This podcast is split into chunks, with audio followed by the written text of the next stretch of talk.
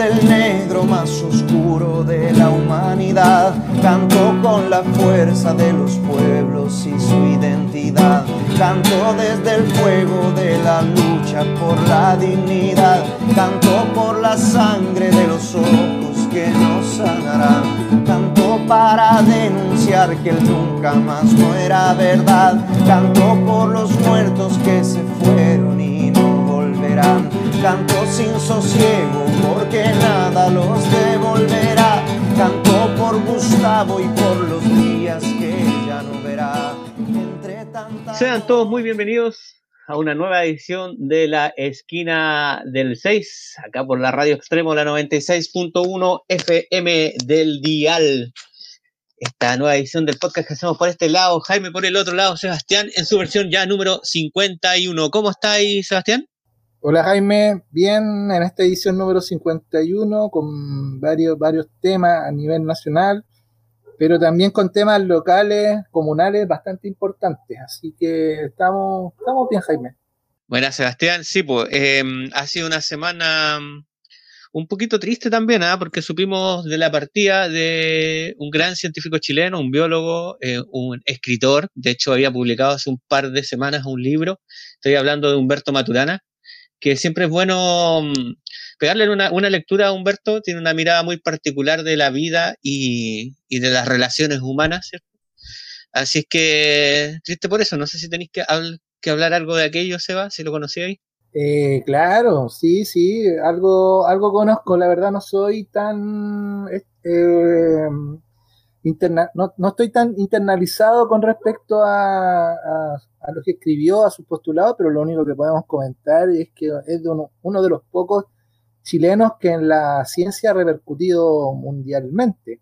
Eh, escribió un libro muy, muy, muy importante eh, sobre eh, un nuevo concepto sobre la vida.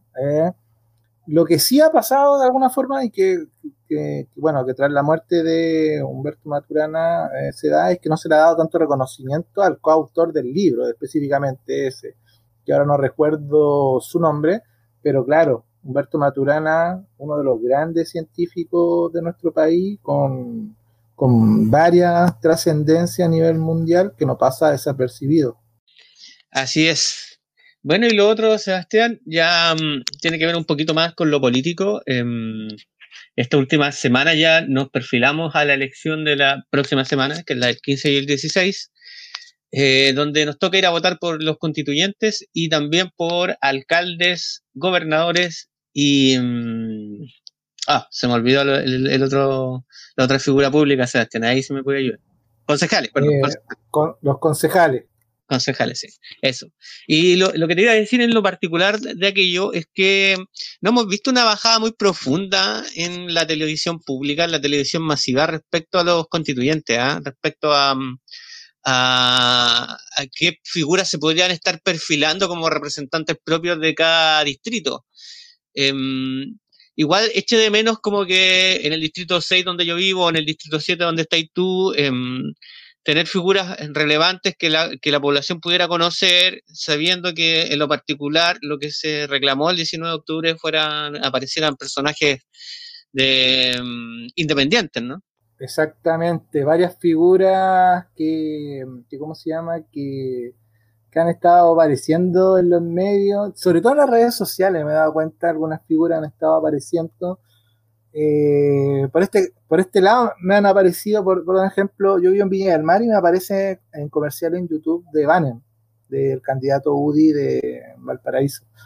No sé cómo a mí me aparecen esto, no se le dio el realce también al tema constituyente, pero lo que sí estoy seguro que hay bastante gente que ya tiene ya su candidato Jaime, o sea, ya, ya definió su línea. Eh, porque de alguna forma también eh, me han comentado también. Algunos me han preguntado por quién votar, también algunos vecinos eh, que, buscan referencia, pero otros ya tienen bien definidos que vendría siendo su, su candidato a pesar de lo poco eh, realce que se le ha dado al tema constituyente, que es el tema medular de la próxima elección. Y lo central, lo central de construir un país es la Carta Magna, Y poco he visto también el tema de la, de la franja electoral, aquella que, bueno, te permite anunciar, digamos, en, pocos segundos algunos, eh, la idea. Se ha visto poca relevancia respecto a eso. Y bueno, una lata en realidad, porque estamos entrando en un proceso que es muy importante para el país y esperemos que todo fluya. También han aparecido bastantes críticas, Sebastián, en, torno al, tema de los dos días. ¿ah?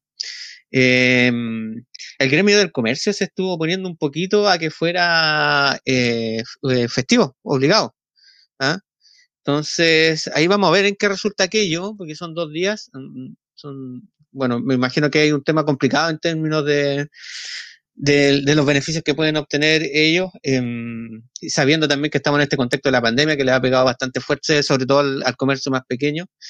Y bueno, también el tema de la costumbre de la gente de ir a votar en un día. En lo particular, en Chile siempre ha sido como un día domingo, generalmente la gran masa vota en las mañanas antes del almuerzo, luego esto empieza a decantar y por ahí por las 3, 4 de la tarde ya están, está, casi todo cerrado ya el proceso y a las 6 ya están contando votos.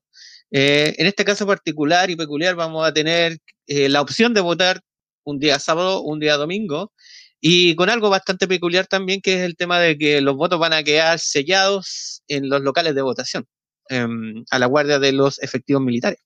Esa, esa es una novedad, ¿ah? es una novedad que, que en algunos eh, lugares ha generado algunos comentarios, pero de verdad, bueno, ya estamos tan próximos a todo esto que la verdad ya no hay mucho que hacer. Va a ser así como tú lo señalas y vamos a ver cómo, cómo, cómo será. Ojalá no se repitan nuevamente esos casos donde gente va a votar y vota dos veces. Parece que hay mucha duplicación de, de carnet. ¿eh? De carnet. Y hay gente que trata de, hacer estas votaciones. Se han dado varios casos que han salido en las noticias y ojalá no salga dañado el sistema electoral, porque si ahí sí que ya no quedaría piedra sobre piedra después de una elección trucha. Bueno, Cervel es como la última institución que va quedando para si lo pusiéramos en un término sencillo. Bueno, Sebastián, eh, estamos cayendo ya también en la zona, en, la quinta región, ya hablábamos acerca del, proceso constituyente de, la votación, de hecho, de alcaldes y concejales. Y una de las cosas interesantes a evaluar, que una de las administraciones que está saliendo en la zona es la administración Reginato, y precisamente en Villa del Mar, donde tú estás, y donde se aloja la radio extremo. Em, resulta que varios programas atrás habíamos estado conversando con, varios invitados respecto a algunos proyectos que estaban quedando, entre comillas, amarrados por esta administración. Y alguno de ellos, en realidad uno de ellos, uno de los más importantes, es aquel proyecto llamado Prolongación 6 Oriente, que pretende intervenir algunos barrios ahí alrededor de 11 y 12 Norte, llegar ahí a 15 Norte, conectar ahí masivamente ese gran polo comercial que hay en, Viña del Mar y que ha despertado bastante suspicacia, también ha despertado rechazo de parte de, los pobladores de, ese sector. Y para hablar de aquello y de otros menesteres, tenemos hoy día a un invitado especial. Con nosotros está Rubén Gaete, él es poblador y vocero de la población Gatri. ¿Cómo estás, Rubén? Hola muchachos, ¿cómo están? ¿Me escucho bien, cierto? Perfecto, te escucha súper bien. Perfecto, muchas gracias. Eh, agradecerle muchachos primero que nada por el espacio que nos están brindando eh, para que podamos visibilizar el problema a la comunidad de lo que está pasando aquí en, la población gratis y también como en otros sectores patrimoniales de aquí de Santa Inés, desde 11 Norte hasta la subida de Alessandri, que muchas familias se ven afectadas por este megaproyecto que nos quieren instaurar aquí en la ciudad. Bueno, Rubén, primero nos gustaría que te presentara acá a todos los radios escucha y a, quienes escuchan a este podcast por, el internet, que nos contaras quién es, quién es Rubén, qué es tu, tu, tu, rol como poblador ahí de la población Gatri, y que nos explicaras también y nos mostrara, nos diera una visión más amplia de, que, de, lo que es la población Gatri, entendiendo que eh, Viña del Mar y sus subsectores, digamos, todos tienen historias propias que contar. Claro. Bueno, mi nombre, como bien les dije, es Rubén Gaete. Yo soy parte de la tercera generación de pobladores en esta población. Eh, hoy en día me desempeño como uno de los voceros de, la población misma, desde que comenzó esta lucha eh, en contra del proyecto de la carretera de Sevilla Oriente. Eh, bueno, contarle un poquito de la historia de esta población es, hablar desde muchos años atrás, desde en los aquí en Viña del Mar, de todo nace en el año 1904, cuando una empresa eh, belga eh, se, sitúa aquí en, en, donde está 15 Norte, en lo que hoy es el líder de 15 Norte, el espacio urbano. Ahí estaba la fábrica textil Gatri, que llegó, como bien les digo, en el año 1904. Eh, los trabajadores de esa empresa, que son muchos, muchos fundadores, muchos fundadores de los que fueron en esta población, eh, trabajaron y le dieron la oportunidad de optar a ciertos terrenos. Esos terrenos son los que hoy eh, donde está situada esta población aquí en 18 Norte. Esos terrenos estaba, eran bosques de árboles eh, y esos terrenos los, mismos trabajadores tuvieron que intervenir, trabajarlos, sacar las raíces, aplanar los terrenos para generar los cimientos y poder luego construir las casas. Lo bonito es que esto fue una autoconstrucción, o sea que los propios obreros de la fábrica Gratri tuvieron la dicha de poder autoconstruir sus casas. Fueron 51 familias, 51 viviendas. Y lo importante y lo bonito de esta historia es que todas esas 51 familias construyeron cada una de las casas, de las 51 casas, sin saber cuál era su propia casa. Una vez que ya se, entregó la obra bruta, porque las casas se entregaron en bruto, eh, se hizo un sorteo, se juntó a un representante de cada familia y y se hizo un sorteo, se les asignó un número a cada casa y a cada familia se le, tocó una casa a través de una tómbola. Entonces, hay lo que siempre decimos que hay sangre, sudor y lágrimas de las 51 familias en la construcción de cada casa de esta población. Y es por eso que defendemos tanto la historia, porque nos convertimos en algo no menor, en ser la primera eh, población obrera autoconstruida por sus propios trabajadores. Eso es un hito aquí tanto en Chile como a nivel sudamericano. Somos la primera autoconstrucción obrera. Entonces, con ese dato que ya no es, no es menor, nosotros creemos que cumplimos con todos los requisitos para ser catalogados como un barrio patrimonial. Y como ustedes bien saben, los barrios patrimoniales eh, son protegidos por la ley. Entonces, nosotros no entendemos, eh, después de todo lo que les pude relatar, no entendemos cómo es que el Estado, en este caso, pueda venir y pasar por encima de, una población que es parte de, la historia misma de Viña del Mar y sus primeros pobladores ayudaron al progreso. Nuestros abuelos fueron parte de, de la historia de esta ciudad. Entonces, estos barrios no pueden ser intervenidos y si quieren ser intervenidos de alguna otra manera, primero tienen que haber una consulta ciudadana, preguntarle, contarle a los vecinos de qué se trata el proyecto, de qué manera los va a afectar, cosa que jamás se hizo. Hace un año y medio aproximadamente llegaron cartas de, expropiación a cuatro casas de esta población, a cuatro familias distintas, donde se les informó que su casa eh, iba a ser expropiada y no había derecho a pataleo ni nada, era una información tajante que su casa iba, a ser expropiada y ya estaba en proceso de expropiación. De eso ya un año y medio y aún no existe información clara de en qué consiste el proyecto. Eh, eh, por ejemplo, no están hechas las mediciones, los topógrafos aún no han hecho su, su trabajo como para decir en cuánto va a pasar la carretera de las casas, por ejemplo, porque es una carretera colindante a la, a la, mayoría de las casas de la población, o sea, nos va a afectar tremendamente en lo visual, en lo acústico, en las plagas de ratones que hay en la ladera que donde van a construir,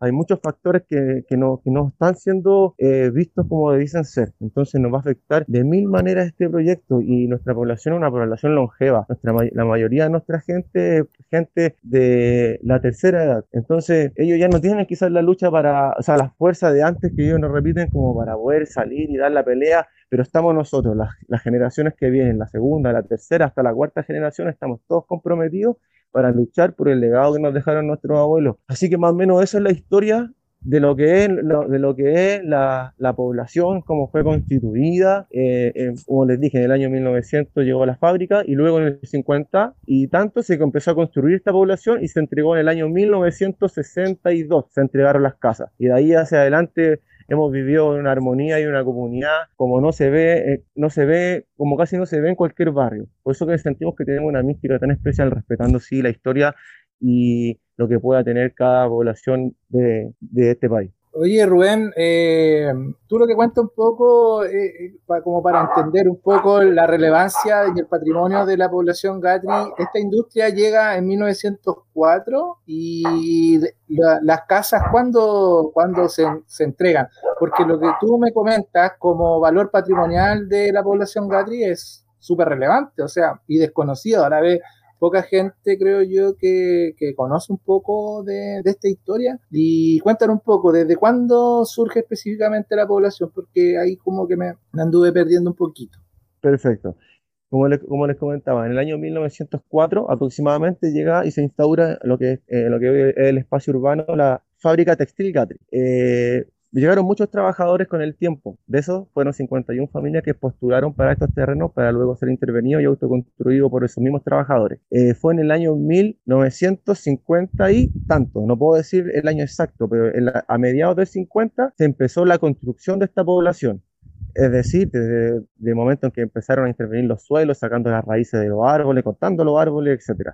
a mediados de la década del 50. Y se entregaron aproximadamente, se entregaron, datos certeros, en el año 1962. Aproximadamente 6, 7 o 8 años duró la construcción de esta población. En esos 8 años es cuando yo le digo que nuestros abuelos cumplían con la jornada laboral en la fábrica de 8 horas como cualquier trabajador. Pero luego de esas 8 horas, ellos tenían que venir aquí a la población a a trabajar con sus propias manos porque no estaban los medios, no había maquinaria, no había las tecnologías que existen hoy en día.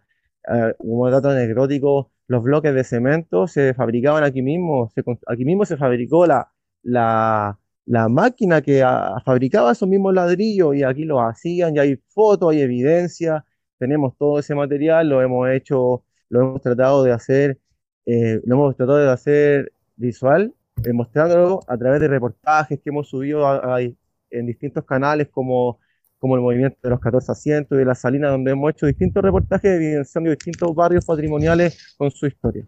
Oye, Rubén, y además también creo que cuentan con un teatro. O sea, estaríamos hablando, si que es así, que tienen, cuentan con un teatro con una perspectiva de barrio o de comunidad bastante desarrollado y bastante importante me equivoco? ¿Cierto? Tiene un teatro, ¿cierto? Es verdad, sí. Ahí tengo que hacer una aclaración. Eh, existen dos poblaciones gratis. La que yo hoy les cuento es la que está ubicada en 18 Norte con calle 8, que es la, es la población gratis, la, es la más nueva. Existe una población gratis que es más antigua, que está ubicada en lo que es calle Calera en 15 Norte. Esa población gratis fue la primera, fue como la pionera porque estaba a eran, fueron las primeras eh, viviendas de trabajadores ubicadas como al lado, al costado de la fábrica, porque están cerca de la fábrica aquí en 15 Norte. Y luego de eh, nuestros abuelos, la mayoría, nacieron y se criaron en esa población de abajo, o nuestros padres y abuelos. Eh, y luego, varios de ellos, en la postulación a esos terrenos que estaban aquí arriba en 18 Norte, llegaron aquí y se, instalaron, ya con el tiempo. Pero en la, en la primera población que está ubicada en 15 Norte, en esa existe una, una perdón, no una fábrica, una, un teatro, el que usted bien dice. Ese teatro es muy antiguo y era, era, mi viejo me contaba que en esos tiempos era una de las sensaciones, puesto que no existía tanta tecnología, no había tele, con suerte había radio, y era la única forma de quizá de distracción, de, de comunidad, de camaradería entre los vecinos, eh, todo giraba en torno al teatro, toda la gente se juntaba, habían obras teatrales, se pasaban películas, eh, organizaciones sociales, el club deportivo de la misma gratis, había muchas instancias que giraban en torno a ese teatro. Así que es uno de los vestigios más importantes que le queda a la población, pues a la población que está en 15 Norte y a esta también, puesto que finalmente somos uno. Nos une el mismo nombre, estamos ubicados en diferentes direcciones, pero finalmente nos, une el mismo patrimonio y la misma historia. Así que orgulloso de lo que son los, de lo que son los, eh, los cascos históricos de Viña del Mar como la población grande, que son barrios patrimoniales que tenemos que seguir cuidando y, es importante mostrarle a la gente y que existe aún ese patrimonio y que es importante que lo cuidemos entre todos, no solamente los pobladores de las, de las mismas poblaciones, sino que entre todos los vecinos de Santa Inés y Viña del Mar. Está súper entretenida la conversa contigo, Rubén. Estamos conociendo bastante aquí de, lo que es la población Gatri y su inicio. es casi como un documento histórico el que nos comenta. Em, pero nos toca irnos a una pausa musical. Así que vamos a ir a esa pausa musical. Recordarle a todos que están escuchando acá la radio extremo, la 96.1 FM del Dial, el podcast La Esquina del 6. Vamos a la pausa musical y ya volvemos.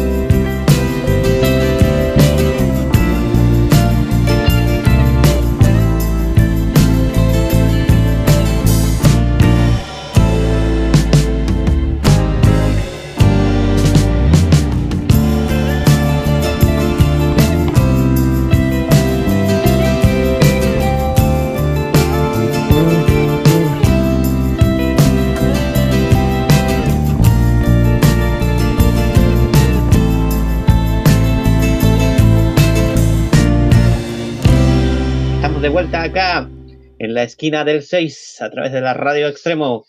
Pues que los hay ellos en www.radioextremo.cl. Ahí en su página web tienen un reproductor web donde los pueden escuchar en cualquier zona de la quinta región y por qué no decirlo del mundo también. Su Facebook es Extremo Comunitaria y a nosotros en nuestros canales en YouTube y Spotify, Nueva Aurora Medios, la esquina del 6. Estamos conversando hoy día en este programa ya número 51 con Rubén Gaete, él es poblador de la población Gary, representante vocero de esta población. Bueno, primero contándonos un poco de la historia de la población Gatri, pero que está todo esto en el contexto de un proyecto que pretende intervenir ese lugar, que es la prolongación de 6 Oriente. Em, Rubén, ahí, antes de que Sebastián tiene ganas de hacerte una pregunta, pero quería intervenir antes un poquito, porque esta historia de la población Gatri eh, me suena a, algo muy conocido, por ejemplo, en Santiago, que es el barrio Biel que es un barrio histórico, tiene una denominación de barrio patrimonial, que también tiene su teatro, tiene todo, todo un cuento respecto a, cómo ha sido considerado el mismo, y por lo mismo no se ha intervenido, ¿ya? Si uno, para los que conocen esa zona de Santiago, que está más o menos cerca entre la avenida Mata em, y la avenida Pedro Lago, em, cerca del Parque O'Higgins, digamos, en Santiago Centro, eh, se van a dar cuenta que se encuentra un barrio ahí patrimonial muy hermoso que tiene un sello distintivo, una arquitectura particular, eh, con diferente arquitectura, valga la redundancia también, porque eh, hay casas patrimoniales muy antiguas, ¿cierto? De colonos que podríamos decir como medios croatas, diría yo, y pero también hay edificios de, de trabajadores que llevan muchos años ahí, y alrededor, digamos, toda la vorágine del Gran Santiago, pero esos barrios se conservan. Digamos que en tu visión como poblador de, de ¿te gustaría eh, poder llegar a, algo así, digamos, que, tu población, que ese entorno en el que tú vives, que imagino que también debe tener una arquitectura particular, eh, se conserve? Claro, a nosotros nos gustaría de alguna u otra manera poder eh, buscar la manera de conservar el patrimonio de esta población. De verdad que nosotros lo cuidamos, pero muchísimo, muchísimo, muchísimo, porque sabemos que detrás de esto existe mucho, mucho, mucho sacrificio humano y ese sacrificio humano es de nuestra misma familia, nuestra misma sangre. Y esa familia eh, también se transformó en una familia más grande que fueron sus propios vecinos. O sea, es una historia tan rica que, que de verdad me cuesta como buscar las palabras correctas, pero me gustaría que pudiesen, no sé, la gente que no conoce esta población algún día venir, que se acerquen, que entren a esta población y que vivan su esencia. Yo creo que de verdad que la van a sentir desde que entran, desde el, al primer momento de este pasaje, se, se siente esa unión, ese carisma, ese, ese, ese, no sé, esa cercanía entre los vecinos que no lo vas a encontrar en cualquier lado, no lo vas a encontrar en cualquier lado. Y eso lo cuidamos mucho y lo valoramos mucho, lo, lo valoramos mucho. Y este problema, esta problemática que hoy nos está sucediendo, yo creo que nos ha ayudado muchísimo a reencontrarnos con nuestros propios vecinos. Porque quizás también eh, eh, no sé, pues tienes que pasar estas cosas como para buscar y generar los, los lazos necesarios para, para, para, ciertas luchas y ahora lo encontramos. Pues, esta lucha nos, nos ha ayudado a, a esa organización, a, a, preocuparnos por el vecino al lado, a generar una mejor comunidad, a cuidar nuestro propio barrio y así, pues, así. Y ojalá que esta historia se pueda replicar y que cada, cada comunidad valore lo que tiene, porque de verdad que Claro, uno nace pero y vive, pero detrás de, detrás de uno, detrás hay gente que se esforzó, dio la vida por, por dejar algo, un legado en el que hoy en día nosotros lo podemos estar disfrutando. Y eso, si no lo valoramos nosotros como pobladores, no lo va a valorar nadie. Eh, Rubén, ahora que tú nombras el tema del valor, bueno, esto, bueno, el ejemplo que dio Jaime, otros barrios que también existen a nivel nacional que están que son patrimoniales, eh, muchas veces las gestiones parten por el valor patrimonial que eh, la, misma comunidad le da, que, por tus palabras lo, reconoce, pero siempre también va con una ayuda de parte de ciertas instituciones. En este caso, eh, el municipio es, una caja de resonancia también de, todo esto. Y ya hemos visto cómo varios barrios han sido amenazados y me parece paradójico eh, tanta amenaza consecutiva. Eh, y cómo, cómo, de alguna forma la municipalidad tampoco ha puesto el valor de este barrio patrimonial, por lo que tú nos comentas. Entonces me gustaría eh, ya entrar en, en, materia sobre la problemática. Lamentablemente eh, la población Gatri se tiene que hacer conocida por la amenaza, no por una noticia porque se conserva ese valor patrimonial, tenemos que escuchar que están amenazados porque les van a poner nada menos que una carretera, autopista, no sé, eh, o una extensión de una ruta y es lamentable. Con respecto al municipio, ¿cómo ha sido de alguna forma la relación? ¿Ha, habido eh, procesos de participación o de, derechamente toda esta cuestión se ha hecho entre Gallo y Mediano? Eh, es muy importante el tema que me tocas de la municipalidad porque de verdad que jamás, jamás, jamás hemos recibido algún respeto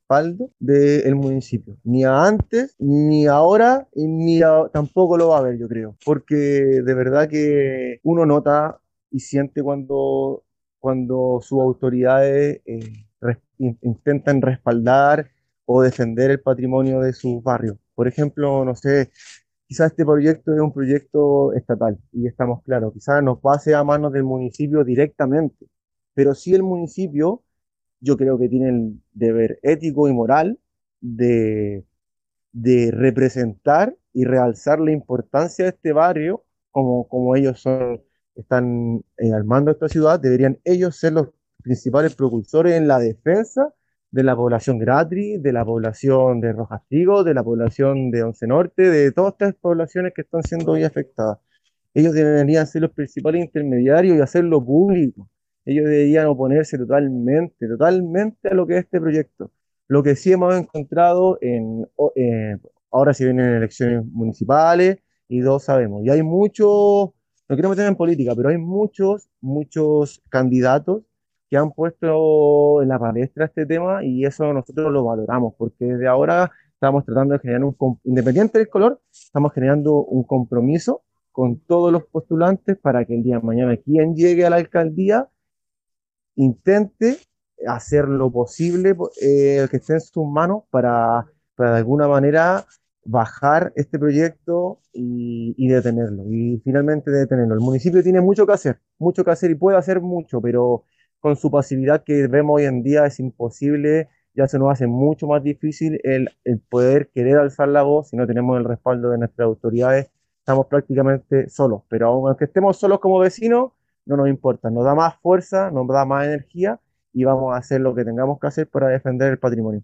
Eh, Rubén, bueno, en realidad hemos estado hablando bastante de, lo que es la población Gate, ahora estamos hablando acerca de esto de la municipalidad. Eh, hay, algunos lazos ahí, ¿eh? yo estoy investigando que hay un funcionario de la municipalidad que, digamos, em, partió con este proyecto, le dio bastante interés o relevancia y, que em, por estos tiempos es, funcionario del Serviu. Y, que habrían intereses em, ahí em, de llevar a cabo este proyecto. Pero antes de hablar de aquello, me gustaría que, a lo mejor pudiéramos darle un pequeño barniz a quienes nos escuchan respecto a este proyecto, porque también, como tú muy bien lo dijiste en un principio, ustedes se encontraron de sopetón con el proyecto, llegaron algunas cartas de expropiación, como tú dices, pero no mucha gente tal vez esté enterada del contexto general de este proyecto algo muy similar a lo que estaba pasando con el proyecto Agua Santa o en la Salina. ¿Podríais darnos una, un barniz de aquello? ¿De qué se trata este proyecto en general? Mira, a grandes rasgos este proyecto lo que pretende eh, es descongestionar 15 Norte. ¿Por qué? Porque todos sabemos que 15 Norte está saturado por la cantidad de centros comerciales que hoy en día hay. Y es una realidad que nadie la puede negar. Es una realidad que nadie puede negar. Entonces la solución más práctica que estas personas están eh, resolviendo es conectar una carretera desde 11 Norte, que va a atravesar hasta 15 Norte, y luego se mete por donde está la feria de 15 Norte, eh, pasa por los, por los pies de la escalera de 15 Norte que conecta Santa Inés, y sigue entre la Gatri de 15 Norte y la Gatri de 18 Norte, entre medio, entre también los departamentos de, de 15 Norte y la población de Gatri, se, se proyecta todo un camino en esa ladera que que área verde total. Se conecta hasta llegar a la subida de las salinas. Todo esto se hace con el motivo de descongestionar 15 Norte.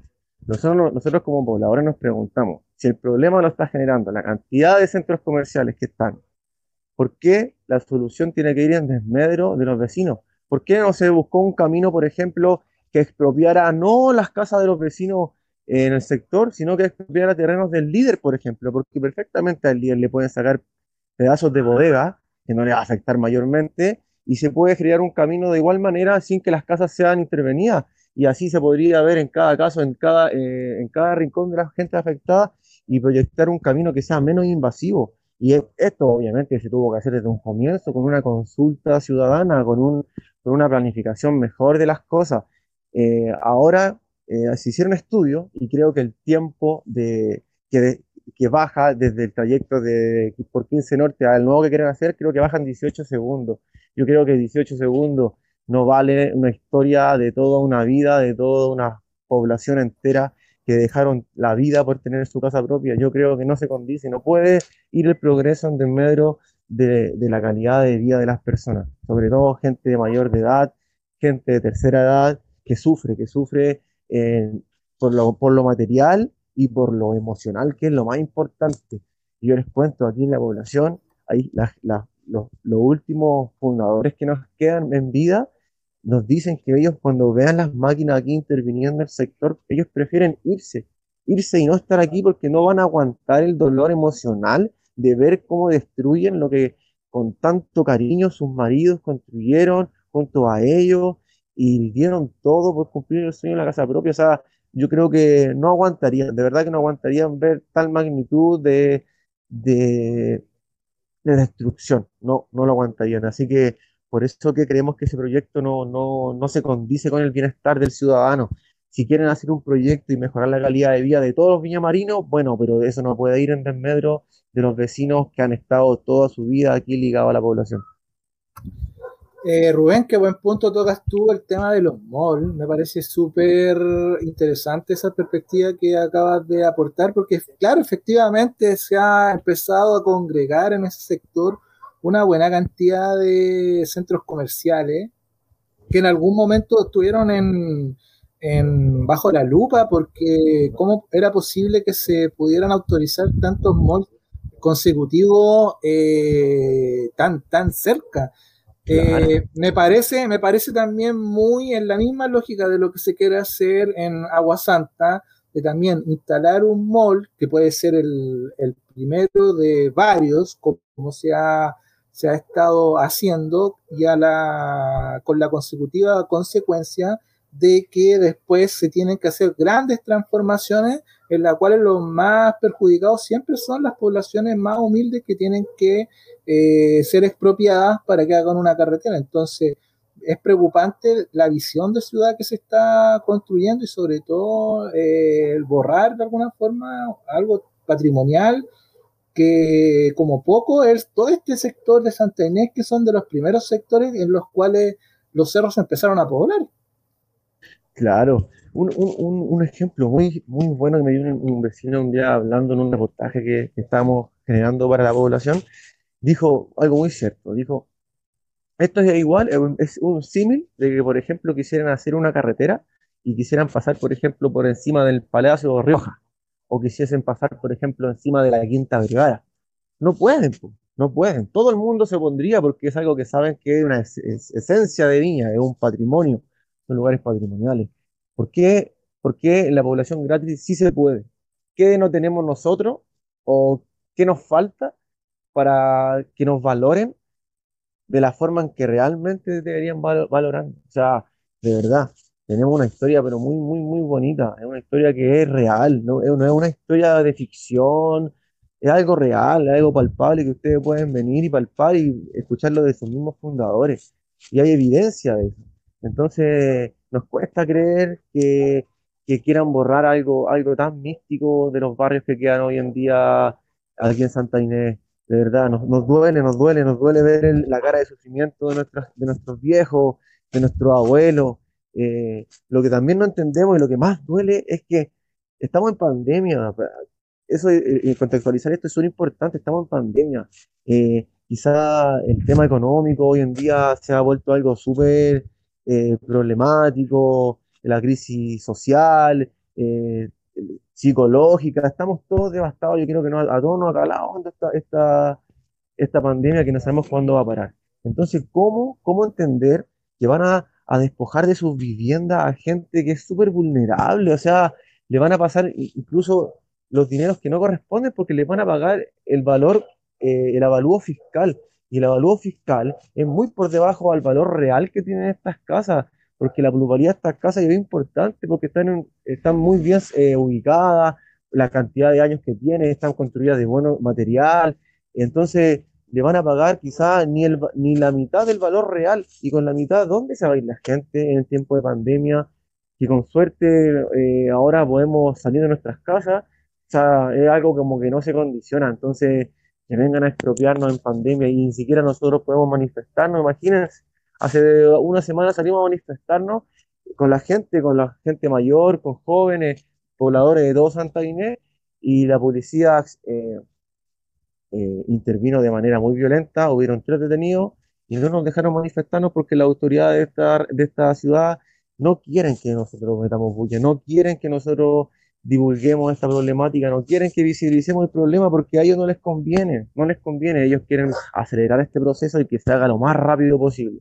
Esto ya está en el diario oficial, está oficializado, esto ya es un hecho, esto se va a hacer, se va a hacer. Y es cosa de tiempo en que lleguen las maquinarias. Pero nosotros, de verdad, no vamos a detenernos y vamos a dar la pelea hasta el último segundo, hasta el último segundo y junto a todos los pobladores, porque de verdad que creemos que no pueden pasar por encima de lo que dejaron nuestros abuelos como legado.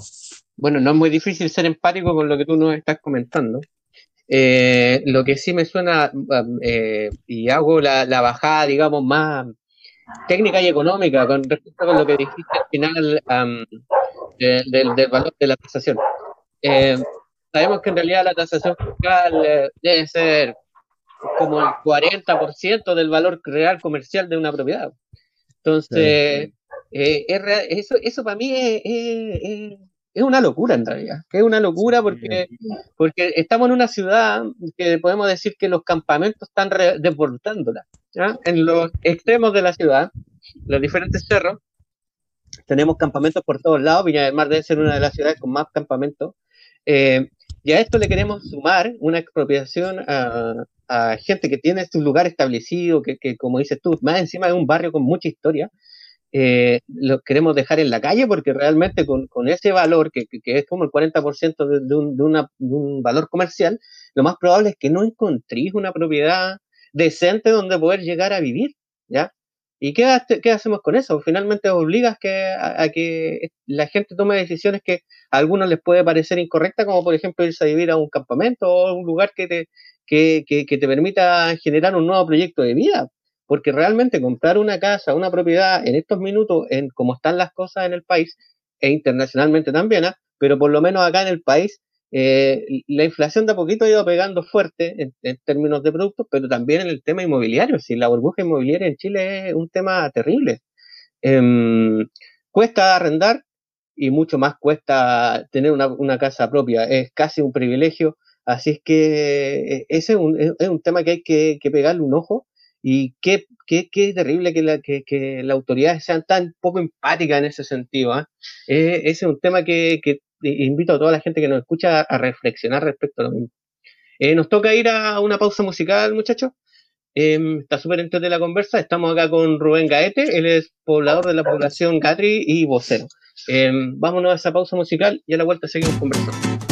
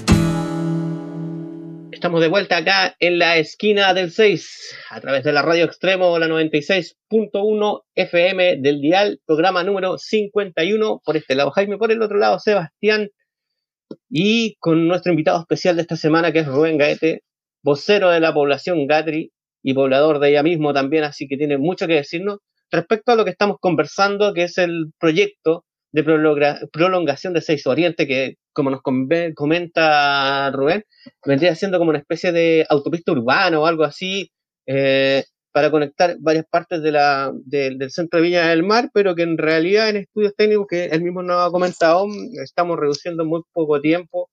Em, o sea, en realidad la afectación en cuanto a reducción de tiempo desde el centro de Viña del Mar hasta el lado de 15 Norte, por ahí, no sería mucho, algo de 18 segundos que se ganaría. Respecto a lo mismo, eh, Rubén, ¿Tú crees que hay intereses? Por ejemplo, se ha hablado acerca de este famoso paño de las salinas. De hecho, acá mismo tuvimos a vocero de la agrupación 1400 hablándonos de eso, de, este paño de las salinas que, podría estar interesado en realidad. Eh, hay una inmobiliaria, inmobiliaria Las Salinas Sebastián, si me podéis corregir, no recuerdo muy bien cómo se llama, em, que pretende construir en la, la, zona ahí donde estaban las instalaciones de Copec antiguamente, la refinería. O sea, y mm, Gonzalo se llama el vocero y sí, Jaime, ha dicho todo muy bien, es como tú lo estás expresando. Bueno, ahí se habla acerca de que habría cierto interés de esta inmobiliaria por porque se construya este, este proyecto. Eh, eh, ¿qué, han, sabido ustedes de lo mismo? Eh, sí, eso es correcto. O sea, para nadie.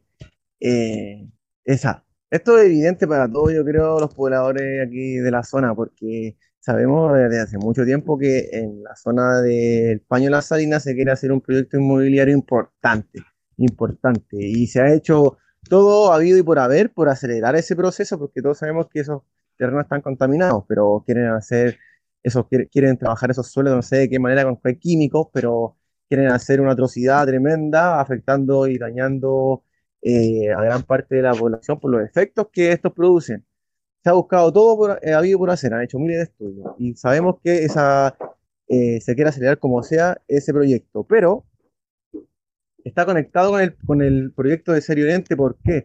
Porque esta, esta extensión quiere conectar al Paño de la Salina con 15 Norte, buscando otro paso y no pasando por 15 Norte, ¿para qué? Para darle un tránsito prioritario a la gente que va a, a habitar en ese sector, en las nuevas torres que tienen eh, proyectadas construir en ese sector.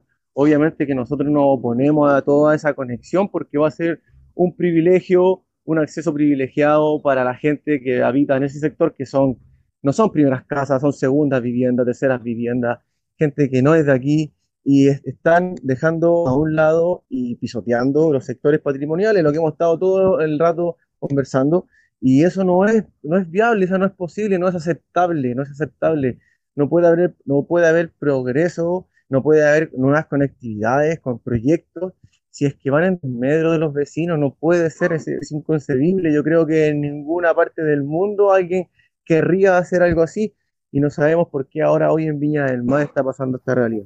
Eh, bueno, Rubén, te escuchamos y es una tremenda aberración la que se quiere hacer. Cualquier punto de vista habla de la insensibilidad, habla de una planificación urbana súper lamentable y que en, la, en estos casos los más afectados, como siempre, eh, son las comunidades de los sectores humildes, de trabajadores eh, de las grandes ciudades, de la grande Uber, cuando no se planifica y se integra bien una ciudad. Y eso es lamentable. Eh, Rubén, te quería preguntar, porque bueno, ya estamos como ya llegando un poco al final de, este diálogo, de esta entrevista conversación fraterna. Eh, te quería preguntar con respecto a cuáles van a ser sus siguientes pasos, porque esto no se detiene, no se detiene la movilización de ustedes. Y extrañamente, a pesar de que estemos con, eh, con resguardo, estemos de alguna forma eh, en nuestros hogares porque la situación sanitaria así lo determina, los proyectos inmobiliarios tampoco se detienen y siguen esta maquinaria sin de alguna forma la presión social, ciudadana que, muchas veces expresan las calles. Entonces mi pregunta gira en torno a cuáles van a ser sus pasos siguientes y también si tienen redes sociales, cómo podemos seguir todo lo que están haciendo. Claro, mira, la verdad, nuestro, nuestra prioridad es seguir dando la pelea eh, en la calle, porque sabemos que es ahí, en la calle, junto a los vecinos, a todos los vecinos de todas las edades, es donde podemos darnos a conocer bien, porque podemos llamar a diferentes medios y creemos que esa es la, forma de seguir atacando ese, problema en el, ámbito más social. así que estamos proyectando nuevas manifestaciones, vamos a esperar si que llegue la fase 2 para poder hacerlo de una manera más tranquila. Eh, así que la gente ya está toda visualizando una nueva manifestación con más fuerza, porque en la última, como bien les conté, hubo mucha represión policial y sabemos que somos más inteligentes, no vamos a caer en la violencia, vamos a seguir armando, armándonos con los vecinos para seguir, seguir sensibilizando a la gente y que de alguna u otra manera este proyecto eh, se pueda detener. Aún así, existe gente capacitada en el ámbito legal que están haciendo eh, todas las gestiones necesarias para, en el ámbito legal, eh, poder detener, poder poner algún recurso. Así que hay ciertos abogados también viendo el tema y no vamos a atacar por todos lados, por todos lados, ya sea en la calle, a través de la prensa, como sea, como sea, pero seguir activos seguir dando la pelea de manera pacífica e inteligente y eso, seguir motivando a la gente y a la comunidad a que sea participativa, a que pueda difundir. Sabemos que las redes sociales son muy potentes, de repente un like, un compartir pueden ayudar mucho a que el vecino de al lado se entere lo que está viviendo la población de Santa Inés y juntos podemos seguir defendiendo como Viña Marino, seguir defendiendo eh, otros proyectos que sean invasivos como este, porque no solamente va a pasar aquí en 15 Norte y, en Santa Inés, sino que en Aguatanta, va a pasar en Canal Vigle, y va a pasar en Miraflores, en Forestal, y se van a seguir proyectando. Y la comunidad tiene que estar clara que tiene que haber un proceso legal, un proceso limpio de participación ciudadana para hacer las cosas como tienen que hacerse, y no como hoy en día se está viviendo aquí con este tema de la extensión de la carretera hacia Oriente. Bueno, Rubén, eh, quedamos como súper claros respecto a esta problemática que hay ahí, que le afecta a ustedes como pobladores. Vaya saludo a toda la población Gatri y a todas las poblaciones que están alrededor de este proyecto y que están con toda esta ansiedad de, lo que se les viene encima. Eh, bueno, nosotros nos toca ya cerrar el programa. Estamos ya en la versión número 51 de este podcast radial.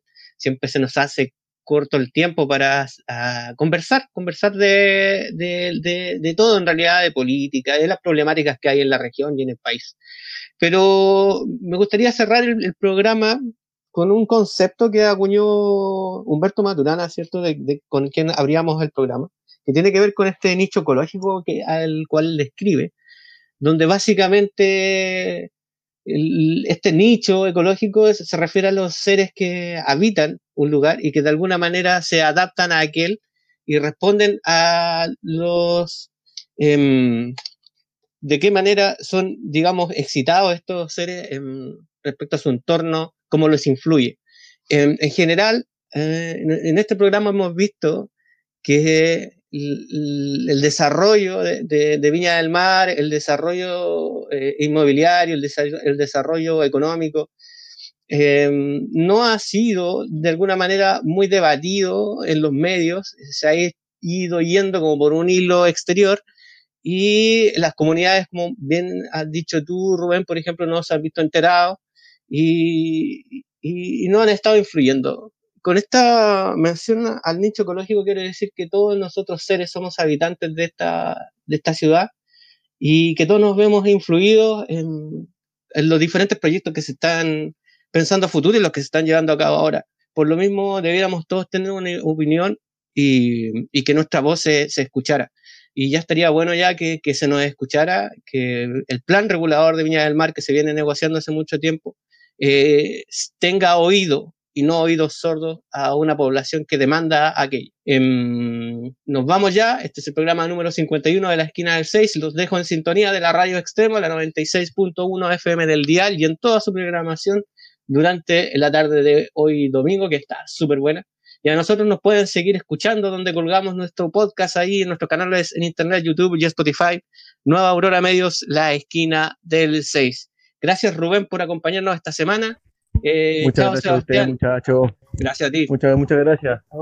chao, chao. Que le vaya muy bien, muchachos. Muchas gracias por la instancia, de verdad, de todo corazón, se agradece. Ya, pues Rubén, a ti por estar con nosotros. Chao a todos y sigan en sintonía acá de la Radio Extremo. Nos vemos. Chao, chao. Nos vemos.